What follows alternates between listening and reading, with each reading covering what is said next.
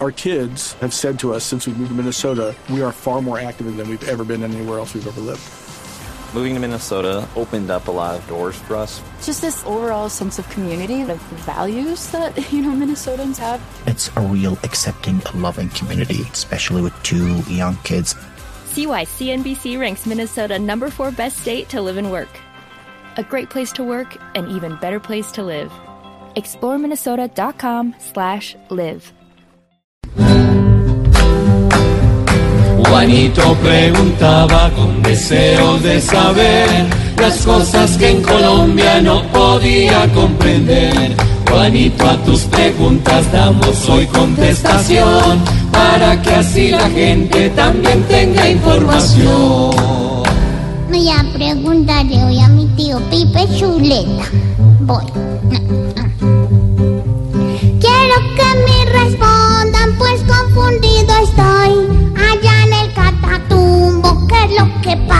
Hoy? Uy, Juanito, pero esa sí está tremenda su pregunta. ¿Qué está pasando en el Catatumbo? Pues, Juanito, la verdad, allá hay una. confluyeron, digamos, todos los males del país. Confluyó, obviamente, están los. la gente del ELN, por otra parte está el EPL, que también está metido en el negocio del narcotráfico, y por otra parte están los clanes dedicados al negocio del tráfico. Es decir, allí confluyeron eh, las bandas delincuenciales organizadas o no que están detrás del cultivo de coca. Es la maldición de, de, de, de Colombia, Juanito. Pasamos de un conflicto a otro de manera permanente y reiterada, fundamentalmente por el tema de quién o quiénes se quedan con el negocio del narcotráfico, con el negocio del cultivo de la hoja de coca, por supuesto, del procesamiento y de la exportación de la droga.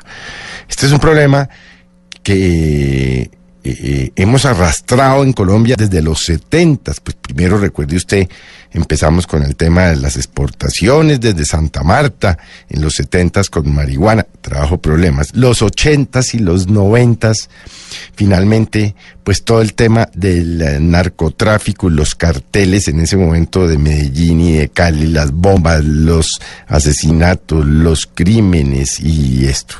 Y ahora, obviamente, pues es un tema de desmovilizados paramilitares de la época del doctor Uribe que se quedaron con el negocio, que son los clanes, digámoslo de alguna manera, gente del ELN que tiene el negocio, gente del EPL que quiere el negocio y ahora también súmelo usted algunos desmovilizados de las FARC que decidieron de crearse en grupos disidentes para dedicarse al tráfico de la droga. Lo sorprendente de esto es que el gobierno en esta última crisis se haya dado cuenta tan tarde de lo que estaba pasando allí. Es que solo hasta este fin de semana decidieron mandar dos mil hombres adicionales para tratar de controlar. Entonces pasaron casi diez días desde, desde que decretaron el paro armado estos sinvergüenzas del EPL y del ELN. Diez días en que los niños no han podido ir al colegio, no han podido cumplir las citas en los hospitales, los pueblos han estado parcialmente abiertos, por no decir totalmente cerrados.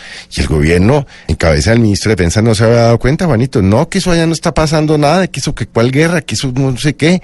Y fíjese que ya le tocó este fin de semana eh, ir al, al vicepresidente, al general eh, Oscar Naranjo, y reconocer públicamente que sí, que hay un conflicto armado, que hay un lío muy difícil. Así pues, Juanito, que en términos generales, eso es lo que está pasando en el Catatumbo. Y la solución, pues es una solución, solución eh, eh, muy complicada. Primero porque tienen que haber, tienen que mirar a ver qué está pasando con los desplazamientos.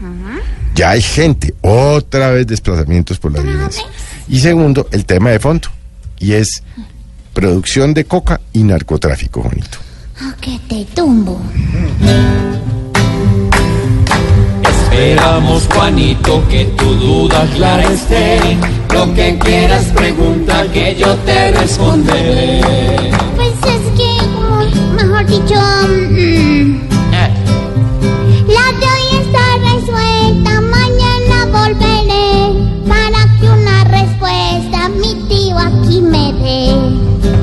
Pobre Juanito preguntón siempre buscando explicación, solo Blue Radio le dará contestación. Oh.